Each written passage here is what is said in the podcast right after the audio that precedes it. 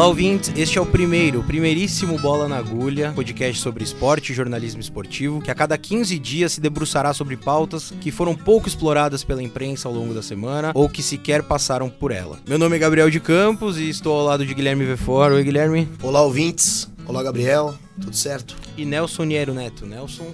Olá, Gabriel. Olá, Guilherme. Ouvintes. É um prazer participar do início dessa jornada. E agora, para dar início ao programa, alguns fatos interessantes dos últimos dias.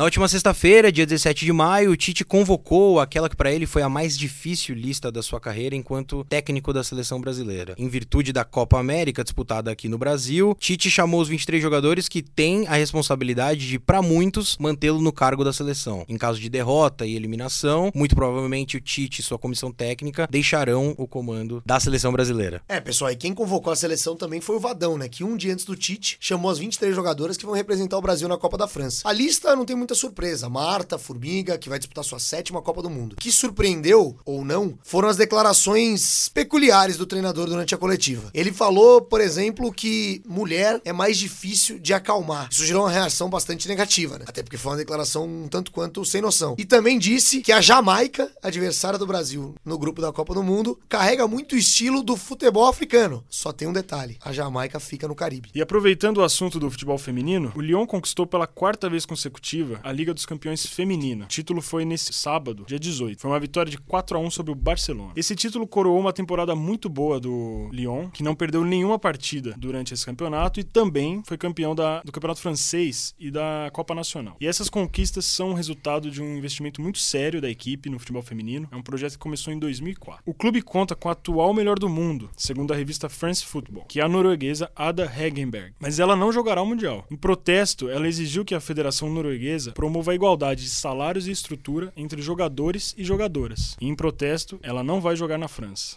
E no último dia 19, no domingo, completou-se 100 dias do incêndio no Ninho do Urubu, centro de treinamento do Flamengo. Incêndio que vitimou 10 jogadores da base do Flamengo e deixou outros 3 feridos. E é com essa manchete que começamos a nossa pauta principal do dia. Na madrugada do dia 8 de fevereiro, um incêndio atingiu o alojamento improvisado para os jovens da base do Flamengo. Em um centro de treinamento ainda não utilizado totalmente, os garotos do sub-16 ao sub-14 do Flamengo estavam alocados no que o clube chama de módulo habitacional. Para ser mais claro e mais exato, containers, que pegaram fogo e vitimaram 10 desses jogadores. Três deles ficaram feridos, enquanto outros 13 conseguiram sair pela única porta que tinha nesses containers. Passados 100 dias do incêndio, muito ainda falta ser feito para as famílias e no centro de treinamento do Flamengo. Sete das famílias dos jogadores mortos ainda não chegaram a acordos indenizatórios com o Flamengo. O Ministério Público atesta que o centro de treinamento tem que ser lacrado e faz uma série de exigências ao Flamengo ainda pendentes. Mas antes de nos debruçarmos sobre os problemas que circundam o incêndio no Ninho do Urubu, vamos entender como começou a história desse CT e como começou a história desse projeto do Flamengo. O terreno foi adquirido ainda em 84, sob a gestão de Jorge Elal, ex-presidente flamenguista que hoje leva o nome do CT, não é isso, Guilherme? É, mas para entender melhor o que aconteceu, a gente vai pular para 2014, quando esse novo ninho do urubu foi projetado. O primeiro módulo reformado já foi entregue em 2016 e começou a ser usado pelo time profissional. E no mesmo 2016, o time alterou o projeto do Ninho do Urubu e incluiu as categorias de base com uma nova reforma que seria entregue no final do mesmo ano, no final daquele ano. Em novembro do ano passado, 2018, foram inauguradas novas instalações que o profissional e as categorias de base dividiam, em uma reforma que bateu 38 milhões de reais. Mas mesmo com todo esse dinheiro gasto, o alojamento do Ninho do Urubu ainda não estava liberado para os meninos e fez com que eles continuassem dormindo nos contêineres improvisados. Justamente os que pegaram fogo no dia 8 de fevereiro. Então vamos se organizar. A partir do dia 8, dia do incêndio. O que aconteceu foi o seguinte: o incêndio aconteceu no dia 8 e no dia 12 já tem uma vistoria dos bombeiros. No dia seguinte, que é o dia 13, já existe a proibição para a entrada de crianças e adolescentes no local. Ou seja, os meninos da base já não poderiam mais entrar. Essa, inclusive, Guilherme, é a decisão judicial que por mais tempo foi vigente no centro de treinamento, sendo revogada e reformada só agora, no meados de maio, todo esse período, esses três meses que se sequenciaram do incêndio, impediram que crianças e adolescentes sequer entrassem no centro de treinamento. Outra coisa que aconteceu foi o seguinte: depois dessa vistoria, o Ministério Público do Rio de Janeiro tentou durante muitos dias e com muita resistência do Flamengo lacrar o centro de treinamento para todas as pessoas, para além das crianças e adolescentes, impedir que qualquer ser humano vivo treinasse no Ninho do Urubu. Hum. E isso eles conseguiram. Conseguiram no dia 27 de fevereiro. Mas já no dia 12 de março, pouquinho tempo, quase duas semanas depois, o Flamengo conseguiu uma liminar, um documento provisório, e o elenco profissional voltou a treinar no Ninho do Urubu. A proibição, como disse o Gabriel, para crianças e adolescentes seguiu. E no dia 15, três dias depois, o Flamengo assina um acordo para encaminhar a liberação para treinamento geral no CT. Esse, Guilherme, é o TAC, o Termo de Ajustamento de Conduta, que é um acordo entre o Flamengo, o Ministério Público do Rio de Janeiro e o Corpo de Bombeiros. E o Flamengo se compromete formalmente a resolver as pendências do complexo do Ninho do Urubu, que fica em Vargem Grande, na zona oeste do Rio de Janeiro. Exatamente. Esse acordo ele permite que o time profissional volte a treinar no Ninho do Urubu, mas ele não poderia concentrar nem dormir nas instalações. Mas é isso, só valia para o profissional. As, as categorias de base ainda não podiam, porque estava valendo a interdição feita pela primeira vara da infância, da juventude do idoso. Essa interdição foi revogada no dia 16 de abril pela mesma vara, mas os garotos do Sub-14 só voltam a treinar no Ninho quase um mês depois, já 10 de maio, porque o clube postergou esse retorno em virtude de alguns ajustes pendentes que tinham no Ninho ainda, como por exemplo a presença de ambulância durante as atividades de treinamento. Essa medida já foi revogada pela Justiça, uma vez que o clube e o departamento médico do clube, numa ação conjunta, se declararam responsáveis por qualquer acontecimento, por qualquer eventualidade que possa vir a acontecer no centro de treinamento. O Ministério Público topou, mas deu ao Flamengo algumas exigências. Até terça, agora, quando sai o nosso primeiro podcast, a exigência de que o Flamengo emita um documento que comprove a capacitação técnica dos membros do departamento médico para estarem ali exercendo a função que eles exercem. É, essa história é meio bagunçada, né? O que, que o Flamengo vai ter que provar? Que os médicos do Flamengo não são roupeiros. Isso. Eu não, não entendi muito bem. É, esse basicamente é provar que o enfermeiro é enfermeiro, que o fisioterapeuta é fisioterapeuta. documento. É isso. Não, mas calma Eles não pegaram os membros da raça Fly e colocaram pra cuidar dos jogadores. Calma lá, também não é assim. Eles têm que provar que eles têm convênio com o hospital é, próximo do, do, do, do centro de treinamento. São alguma, se tem estrutura no CT, são algumas coisas que vão Mas além claro disso. que- Mas é uma coisa estranha, estranha. É evidente que isso só vira à tona agora, depois que 10 garotos morreram e outros 3 ficaram feridos, que não tinha documentação necessária para que os médicos atuassem no departamento médico. Bom, é, e você tocou no- nos garotos agora, foi importante, porque recentemente, dos três garotos que ficaram feridos, um ficou gravemente ferido, que é o Jonathan. Que da- vai- vamos falar dele daqui a pouco, e dois já voltaram a treinar na base, já voltaram a treinar no Ninho do Urubu, que foi justamente o local do acidente. E você falou do Jonathan, Gui, foi justamente com a família dele que o Flamengo acertou o 19 acordo de indenização. Como já levantamos aqui, são 26 os jogadores que dormiam naqueles containers no dia do incêndio. 13 deles conseguiram sair ilesos dos containers, outros 3 saíram com ferimentos e outros 10, infelizmente, não conseguiram sair com vida. O Flamengo já se acertou com as famílias de todos os sobreviventes e com três das famílias das vítimas fatais, três com asterisco, que falaremos mais adiante. Faltam, portanto, sete famílias a serem indenizadas. Mas isso a gente deixa para falar mais pra frente. Pegando esse gancho dos 100 dias dessa fatalidade, dessa tragédia do Ninho do Urubu, a gente precisa explicar um pouco melhor as coisas e explicar um pouco melhor como isso está na justiça, né? Quanto que pro Flamengo, pro centro de treinamento, pros jogadores e pras categorias de base, as coisas parecem estar voltando pra uma normalidade, fora do campo e fora do Ninho do Urubu, não é bem assim. O Flamengo entrou em 2018 com 31 multas na Secretaria Municipal do Rio de Janeiro. Todas, todas elas referentes ao alvará de funcionamento do centro de treinamento. Isso entrou muito em pauta quando, quando do incêndio, porque levantou-se que o Flamengo não tinha a documentação necessária para que o centro de treinamento funcionasse. E isso vinha já desde 2017. Dessas 31 multas que o Flamengo recebeu por não ter o alvará de funcionamento, que é um documento emitido pelo Corpo de Bombeiros, junto à Prefeitura do Rio de Janeiro. Dessas 31 multas que o Flamengo acumulou, 10 só foram pagas pelo clube. A primeira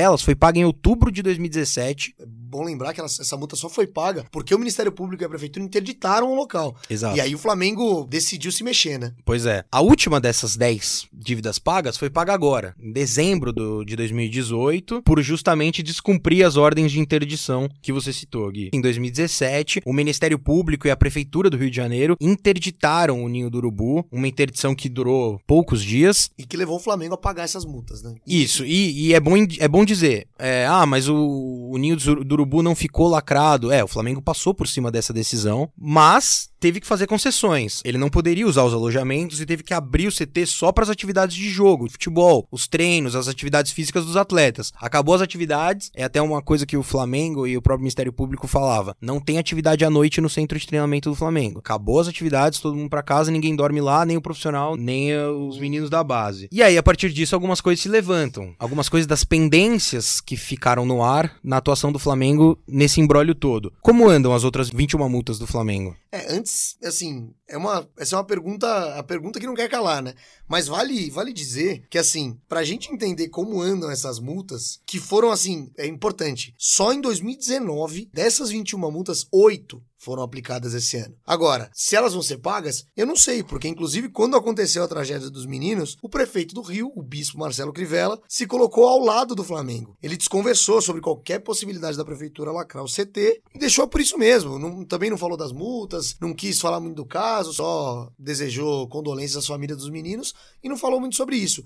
Quem está se esforçando, Gabriel, para tomar alguma atitude em relação às irregularidades do CT é o Ministério Público. É o grande, dá para dizer, inimigo do Flamengo nos bastidores de todo esse processo. O que não quer dizer também, assim, o fato do Crivella ter dito isso, o fato do Crivella não ter, não ter sido mais duro com o Flamengo, também não quer dizer que a prefeitura tenha deixado de aplicar as multas. A prefeitura aplicou as multas no Flamengo. Mas é importante entender que no presente, o posicionamento do, do chefe do executivo do município do Rio de Janeiro são posicionamentos completamente complacentes com essa postura do Flamengo de, de, não, é. de não tomar atitudes mais, mais drásticas para melhorar a estrutura é, do É, o que é importante pontuar é que a atuação do prefeito do Rio de Janeiro nos bastidores da negociação, tanto do Flamengo com as famílias e no trato do Flamengo com o Ministério Público e com a Justiça, a atuação dos bastidores da prefeitura, ela é muito inócua. Ela é muito rasa e o próprio Marcelo Crivella demonstra que não tem a menor intenção de lacrar o CT, intenção essa que é muito cara ao Ministério Público, mas que tem que passar também pelo crivo da prefeitura e do Corpo de Bombeiros. Quem realmente pressiona o Flamengo é o Ministério Público. Já recorreu aos bombeiros, à Secretaria de Urbanismo, principalmente para que seja cumprida a ordem de interdição de 2017. Essa era uma prioridade no Ministério Público. Lacrar um CT que não tinha um alvará de funcionamento. E o Flamengo passou por cima dessa decisão. É, e, a, e a novidade agora é história da documentação, né? Desse, isso que a gente comentou antes, de garantir que o departamento médico é feito por médicos. E o que já deveria estar resolvido, mas no mês que vem, é, a gente sabe, essa história do CT vai voltar à pauta. Agora voltou a pauta com 100 dias, no mês que vem volta, volta à pauta, porque o TAC, esse termo de, de ajustamento de conduta, ele termina. O prazo para o Flamengo fazer os ajustes necessários no seu treinamento termina mês que vem. É, mas esse assunto, ele, ele parece que está sendo levado numa velocidade um pouco diferente, né? Nenhuma das partes faz muita questão de de levar isso para frente, nem o Flamengo, nem a prefeitura. É, é uma coisa meio meio estranha, parece que estão empurrando com a barriga, né? E essas pendências ficam por aí e o Ministério Público é quem compra essa briga. E é justamente por isso que a gente tentou entrar em contato com o Ministério Público, né? É, a gente tinha algumas dúvidas em relação à negociação, né, do Flamengo com as famílias das vítimas e também as pendências que o clube precisa resolver no centro de treinamento. Mas como resposta, né, nós recebemos seis links do, do site do Ministério Público com notas publicadas, mas eram notas datadas de fevereiro, até, até o final do mês de fevereiro. Então, nenhuma das nossas dúvidas de março para frente foi é, solucionada ou respondida pelo Ministério E muito disso, né, Gabriel, tem a ver com a negociação do clube, com as famílias, o quanto ele tem que pagar para essas famílias. Nada disso tá muito claro ainda, né? É, isso não fica muito claro nem por parte do Flamengo e nem por parte do Ministério Público. Ainda em fevereiro, o Ministério Público havia pedido um bloqueio de 57 milhões, como a gente já disse aqui, das contas do Flamengo para indenizar as famílias. Só que depois disso, o Flamengo negou, o Flamengo alegou que não teria como funcionar com 57 milhões bloqueados da sua conta, prometeu ajudar o Ministério Público, prometeu resolver as pendências do centro de treinamento e das indenizações das famílias, mas ninguém sabe em que valor foi chegado. Os 57 milhões era uma previsão do Ministério Público e por isso ele fez o bloqueio. Ele faz o bloqueio com a justificativa de que esse valor seria integralmente disponibilizado para as famílias e para as reformas faltantes do centro de treinamento. Mas depois que o Flamengo contestou, não teve mais nenhuma manifestação do Ministério Público sobre um valor que ele julgava justo e coerente para as famílias. Inclusive, o Ministério Ministério Público teve acesso aos contratos dos garotos e não deu nenhum retorno das contas e das previsões das indenizações que teriam que ser alocadas do orçamento do Flamengo para as famílias e para o centro de treinamento. É, o cálculo do Ministério Público levava em consideração o contrato assinado desses garotos, o salário que eles receberiam até os 45 anos de idade. Analisando... É um salário de 10 mil reais mensais, né? Isso. Então, nessa estimativa, se chegou a esses 57 milhões, mas esse acordo não foi para frente. É, e como vocês disseram, assim, a gente não tem muita notícia dos valores, os prazos a gente também não sabe, mas o fato que a gente tem é que o inquérito, que é a investigação sobre o incêndio mesmo, está sendo concluída já. Em breve, dentro de alguns dias, a gente vai ter uma conclusão por parte da polícia e da justiça sobre o que, sobre o que aconteceu naquele dia, né? É, Guilherme, o laudo, ele já saiu, foi na primeira semana de maio, que é o laudo da Polícia Civil, que indicou que o incêndio começou por causa do ar-condicionado, né? Mas o inquérito, ele ainda precisa ser finalizado e divulgado. Só vale salientar que o inquérito policial já era para estar pronto. Segundo a previsão da própria Polícia Civil do Rio de Janeiro, o inquérito policial era para ficar pronto nessa semana. E até hoje nenhuma notícia foi dada sobre o inquérito. Eu, pessoalmente, acho que isso pouco vai mudar as tratativas do Flamengo em relação ao CT ou propriamente no trato com as famílias para chegar a acordos de indenização. É, até porque nesse momento parece que o Flamengo tá mais preocupado com outras coisas, né? É. Porque rejeitou o bloqueio dos bens de 57 milhões, mas nesse momento é, tem dirigente viajando para Europa para negociar com jogadores, negociar com Rafinha, negociar com Felipe Luiz. É, isso pegou muito mal. Que são jogadores caros, né? Então o clube não quer o bloqueio dos bens, mas tá disposto a ir pro mercado contratar jogadores de times de ponta europeus e repatriar. E não só foi mal visto do ponto de vista financeiro, mas do ponto de vista institucional, porque o Rodolfo Landim, que é o atual presidente do clube, foi convocado pela seleção brasileira para comandar a delegação do Brasil durante a Copa América. Fica meio estranho, né? A gente não sabe muito bem Quais são as prioridades do clube? quais são as prioridades do clube e, e, assim, qual é a posição da CBF sobre esse, sobre esse incêndio? Qual, como a confederação age justamente depois de um incêndio, num centro de treinamento com pouca estrutura, com muitas multas, com- chamar justamente o presidente desse clube para ser o chefe da delegação na Copa América. E só voltando um pouco, essa questão do Felipe Luiz, ela fez inclusive algumas das famílias quererem parar de negociar com o Flamengo. Felipe Luiz, que é o lateral. Lateral do Atlético de Madrid. É. Jogador que o Flamengo namora já há alguns meses e que justamente só tava esperando o contrato dele chegar ao fim, a temporada europeia chegar ao fim, para que o Flamengo tentasse contratá-lo. Mas é um jogador que, pro padrão brasileiro, extremamente caro, com um salário que dificilmente vai ser menos do que 300, 400 mil reais. Pro- E para um time que no começo do ano foi ao mercado e gastou cento e- mais de 120 milhões, né? Trazendo jogadores caros. É, mas. É só o Arrascaeta, o uruguaio, 64 milhões, jogador mais caro da história do clube. Bom, e como eu disse antes, esse caso do Felipe Luiz e de outros jogadores que o Flamengo quer contratar estão fazendo com que as famílias de alguns dos garotos que morreram estejam dispostas a parar de negociar diretamente com o Flamengo e entrar na justiça contra o clube. Porque elas não entendem como o Flamengo oferece acordos financeiramente pequenos, mas ainda assim tem dinheiro para ir ao mercado contratar jogadores caros. Para entender um pouco melhor como isso está funcionando, acho que a gente pode entrar um pouco agora no mérito dos garotos, né? Como é que estão essas coisas, como é que estão essas Com negociações. certeza.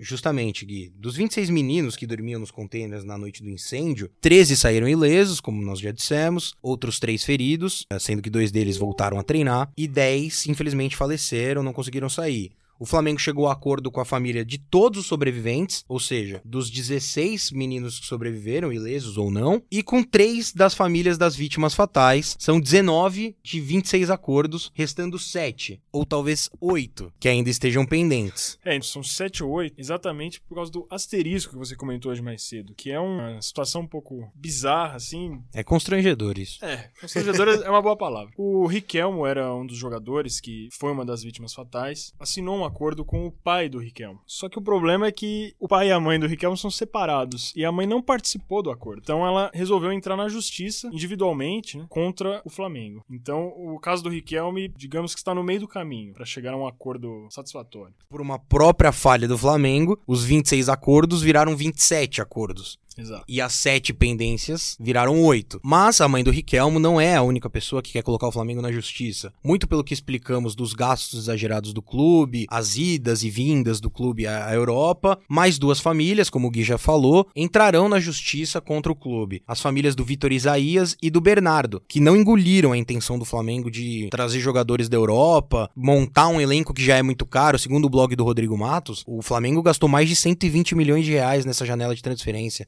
64 milhões de reais só num jogador e vai à Europa para trazer mais um jogador caro, enquanto as pendências estão rolando e isso pouco tem sido tratado por todo mundo, não só o Flamengo, como a imprensa e o Ministério Público. Nesse assunto, muito se diz que são orçamentos diferentes, né? Ah, pro profissional eu tenho uma quantia aqui, para a estrutura do clube, para a base eu tenho outra. E talvez a discussão, Nelson, das famílias seja justamente discutir orçamento discutir essa divisão que o Flamengo faz do que é pro futebol, do que é pra estrutura do centro de treinamento, do que é pra estrutura do clube e entender que talvez, só talvez, os valores estejam um pouco díspares. Com o que o Flamengo gastou pelo Arrascaeta, ele cobria todas as indenizações do bloqueio que o Ministério Público fez e ainda sobraria mais 7 milhões de reais. Trocando em miúdos, portanto, são oito pendências. São sete famílias que ainda não têm acordo e a mãe do Riquelmo, que é um problema que o Flamengo se arrumou. Como a gente já disse, as famílias do Vitor Isaías e do Bernardo, em razão da viagem do Flamengo, que tem um caráter simbólico, mas também efetivo, declararam que vão entrar na justiça contra o clube. Junto com a mãe do Riquelmo, são três indenizações que vão para a justiça. As outras cinco das oito estão paradas, não tem negociação. Restam, portanto, cinco famílias. E essas cinco famílias não estão sequer negociando com o Flamengo. Depois de uma primeira tentativa de negociar, na época do que falamos do bloqueio de contas do Ministério Público, as negociações acabaram e essas famílias, o que veio à tona é que elas estariam esperando o fim do inquérito policial para retomar as negociações com o Flamengo. Encerrada essa pauta, vamos ao nosso bloco de checagem. Toda edição teremos um bloco de checagem, em que nos debruçaremos sobre alguma fala, alguma declaração, alguma ideia que tenha sido levantada ao longo da semana por jogadores, treinadores, jornalistas e que vão passar pelo nosso crivo. Aqui não tem mentiroso. Aqui não tem mentiroso e a nossa primeira fala a ser checada é do diretor, coordenador geral de seleções femininas da CBF, Marco Aurélio Cunha. Na coletiva da convocação do técnico Vadão para a Copa do Mundo Feminina, o Marco Aurélio Cunha disse o seguinte, abre aspas: "O tratamento que a CBF dá hoje às meninas é exatamente igual ao que dá aos homens. Tudo aquilo que os homens têm, as mulheres têm. Então, eu acho que estamos no mesmo patamar que outras seleções." Essa foi uma resposta que ele deu ao repórter Cícero Melo da ESPN Brasil, que perguntou perguntou se hoje o Brasil estava no mesmo nível de estrutura de futebol feminino que outros países, que outras seleções. É, Gabriel, a gente, a gente chegou à conclusão que essa afirmação do Marco Aurélio Cunha, ela não tá errada, mas ela talvez esteja um pouco exagerada, né? A favor dele, é a primeira vez para a seleção feminina que tem uma coletiva para apresentar a convocação. Na última oportunidade, foi apenas uma lista publicada no site da CBF. Então, nisso a gente tem um avanço. Só de chegar um jornalista ali e estar tá interessado e fazer perguntas pro Vadão, pro Marco Aurélio, já é um grande avanço. Também é primeira vez na história da Copa do Mundo Feminina que aqui no Brasil ela, ela será transmitida pela Rede Globo. Isso também é uma mostra de um interesse que está crescendo e uma valorização. É, mas como você bem disse, a colocação do Marco Aurélio, apesar de ter lá sua, o seu sentido, ela foi um pouco exagerada. Isso porque a preparação da seleção masculina para a Copa América e da seleção feminina para a Copa do Mundo vai começar no mesmo dia, no dia 22 de maio. Porém, a Granja Comari, que é o centro de treinamento da CBF, moderno, com instalações, será usada pela seleção masculina, que vai ter cinco dias a mais de preparação do que a seleção feminina, que vai treinar em Portugal, que deve ter a sua estrutura, mas mostra uma certa preferência da confederação pela seleção masculina. Vale dizer, a seleção masculina joga Copa América e a feminina joga Copa do Mundo. Tem isso, exatamente. Poderia, poderia se usar o CT de algum clube para a seleção masculina e deixar a seleção feminina na Granja Comari. Mas para além disso, no dia da estreia da seleção feminina de futebol na Copa do Mundo de futebol feminino, vai ter um amistoso da seleção masculina contra Honduras, que é um time praticamente irrelevante. Nem no cenário latino-americano é um time que preocupa, apesar de ter eliminado o Brasil lá atrás. Quase que amador a nível internacional. Mas, quase que amador. O Brasil joga contra Honduras no mesmo dia que a seleção estreia. Será que se fosse o contrário, se fosse a estreia da seleção masculina na Copa do Mundo, a CBF marcaria um amistoso da seleção feminina? E o que fica de mais contundente para realçar o exagero da fala do Marco Aurélio Cunha. A comissão técnica do, do Vadão, treinador da seleção brasileira feminina, tem apenas oito membros é uma comissão técnica que nem o pior time da primeira ou da segunda divisão do futebol nacional tem. E acho que é interessante falar que, para além da, da, da, comissão técnica, a comparação entre os dois técnicos, o Vadão e o Tite, ela já demonstra alguma ela, ela já demonstra que a fala do Marco Aurélio é exagerada. Porque assim, o Vadão é um treinador de uma prateleira muito abaixo da do Tite. Um, um treinador que coleciona times pequenos, com campanhas medianas, mas depois disso nunca teve mais nada. E o Tite não. O Tite, quando vai para a seleção brasileira, é o técnico técnico do que na época era o melhor time do Brasil. Então, é, é, é... é como se fossem caminhos inversos, né? O Tite construiu uma carreira para que ele chegasse no auge dele na seleção brasileira masculina e o Vadão, pelo fracasso dele no futebol masculino, acabou indo pro futebol feminino como uma solução. E, e para além disso, né? Ele não só pelo fracasso ele foi pro futebol feminino, como com a seleção ele tem fracassado. A seleção brasileira perdeu os nove últimos jogos. Imagina se a seleção masculina perde três, quatro jogos seguidos. O Tite que tem um aproveitamento altíssimo, tá, é, tá sendo tá sendo ameaçado de demissão se não ganhar a Copa América. Imagina se ele perde essa quantidade de jogos que o Vadão perdeu. Isso mostra que a CBF não está tão preocupada assim em equalizar essa, essa diferença que existe e que é gritante entre o futebol feminino e o futebol masculino. E para encerrar, um bloco de destaques em que cada membro da mesa traz um fato, um acontecimento, alguma notícia relevante em uma pílula individual de cada um de nós para fechar o primeiro bola na agulha. Queria pedir ao Guilherme que fizesse o seu primeiro destaque. Meu primeiro destaque poderia vir de você, né, Gabriel? Obrigado. Porque eu vou falar de uma pessoa por quem você tem muito carinho. Eu? E não, não é ninguém da sua família. Eu vou falar de Pepe Guardiola, Ah, claro. que se sagrou campeão da Copa da Inglaterra. Com certeza. E, e somou esse título à prateleira dele, que já tem esse- só nesse ano a Premier League e a Copa da Liga Inglesa. É um feito histórico durante toda a carreira dele. O aproveitamento dele é de mais de 70%. Das 11 ligas nacionais de pontos corridos que ele disputou, ele ganhou 9, com um aproveitamento impressionante e com um futebol que agrada. Acho que é importante, trouxe o Guardiola como destaque justamente por isso, porque muitas vezes tem aquele chavão de que pra você ganhar, pra você ser competitivo, você não necessariamente pode jogar bonito ou pode jogar um futebol que, que agrade aos olhos. E o Guardiola mostra que é o contrário, que jogar bonito é, te ajuda a ser competitivo e te ajuda a ganhar títulos. É, os caras vão ter que formular outra forma de fazer o campeonato, porque nos pontos corridos ele Já é ganhou. implacável, ele é implacável. Apesar, da- apesar dos fracassos na Champions, ele mostra que, que ele domina em termos de regularidade, porque se você for pegar, no- mesmo na Champions, onde é eliminado em mata-mata, o aproveitamento dele é muito grande, né? Mata-mata é um jogo só que acaba eliminando. Então, acho por isso que é meu, meu destaque é Pepe Guardiola, que ganhou todos os títulos na Inglaterra esse ano. E assim, Gabriel, já que eu falei de do Guardiola, te deixei animado aqui do meu lado, o que, que você tem aí pra trazer de interessante pra nós? Não, meu destaque vai ser a final da Liga Europa, que vai ser disputada na quarta que vem, dia 29 de maio, entre Arsenal e Chelsea, dois times ingleses, na cidade de Baku, no Azerbaijão. É, eu não tô destacando isso pelo jogo em si, mas por uma outra notícia que se dependeu disso, que foi a decisão do Arsenal de não levar o jogador armênio Mkhitaryan para a final, alegando que não conseguiria garantir a segurança do jogador ao longo de toda a viagem até Baku, que fica na ponta leste do Azerbaijão. Isso porque a Armênia e a Azerbaijão vivem um conflito diplomático que data desde o fim da Guerra Fria. Essa foi uma decisão conjunta do Arsenal com, com o Mkhitaryan, ainda que a UEFA, que é o- a entidade que organiza os campeonatos europeus, tenha alegado que ofereceu um esquema de segurança específico para o Arsenal e para o Mkhitaryan. Esquema esse que foi que não foi julgado como suficiente pelo Arsenal, que decidiu não levar o atleta. Esse destaque é interessante, Gabriel, porque ele gera uma reflexão sobre o, o turismo futebolístico em nome de acordos é, milionários para as federações, né? A ponto da UEFA, em momento algum, ter cogitado mudar o local da final e mantido a final num país no qual um dos jogadores, um dos finalistas, um dos jogadores importantes de um dos finalistas não poderia entrar. Ofereceu um esquema de segurança, mas em momento algum cogitou mudar a sede. Isso mostra muito que, assim, a UEFA tá mais preocupada com o acordo milionário que levou a final da, Liga Europa para Azerbaijão do que, com a, do que com o bom futebol jogado, porque você desfalca um dos times com um dos seus principais jogadores. E só pra finalizar, né,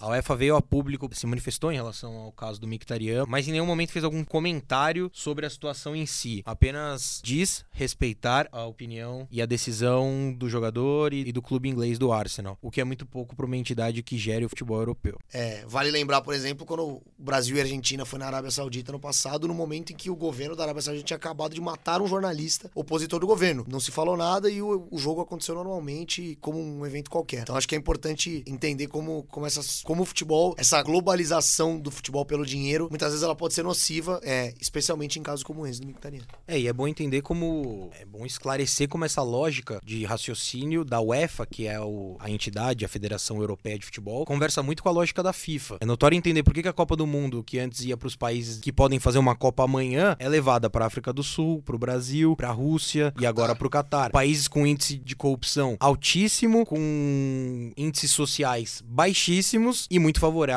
à atuação da FIFA para além da soberania do país. E para finalizar, passo a palavra aqui pro Nelson. É, vocês pesaram um pouco o clima do É programa. verdade.